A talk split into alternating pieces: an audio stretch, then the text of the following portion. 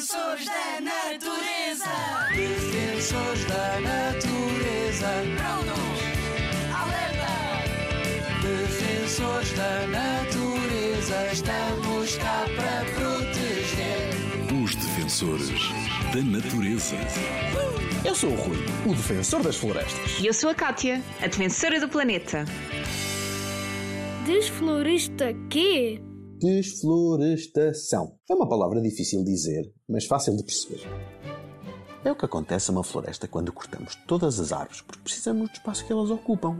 Isto pode acontecer porque queremos fazer mobília com a madeira, porque queremos espaço para animais ou porque queremos construir casas. Neste momento, somos muitas pessoas no mundo e precisamos de muita carne, vegetais, legumes e fruta.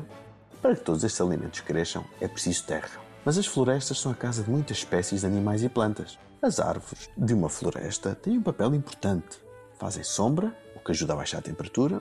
As suas folhas apanham a umidade do ar e ajudam a que haja mais água no solo e que chova mais. Melhoram a qualidade do ar, inspirando o dióxido de carbono que nos faz mal e expirando o oxigênio que nós respiramos. Quando destruímos as florestas, estamos a perder todas as coisas boas que elas nos dão, nós e ao planeta.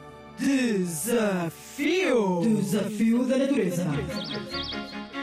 Defensor da natureza, nem vais acreditar, mas proteger a floresta é bem mais fácil do que parece. Da próxima vez que fores com a tua família às compras, façam uma caça à etiqueta. Só têm de procurar certificações, aqueles símbolos que estão nas embalagens, em especial o símbolo da árvore FSC, FSC, para o papel e madeira. E tentem comprar produtos da época locais. Mais uma dica, defensor da natureza: comer mais vegetais. Sabes porquê?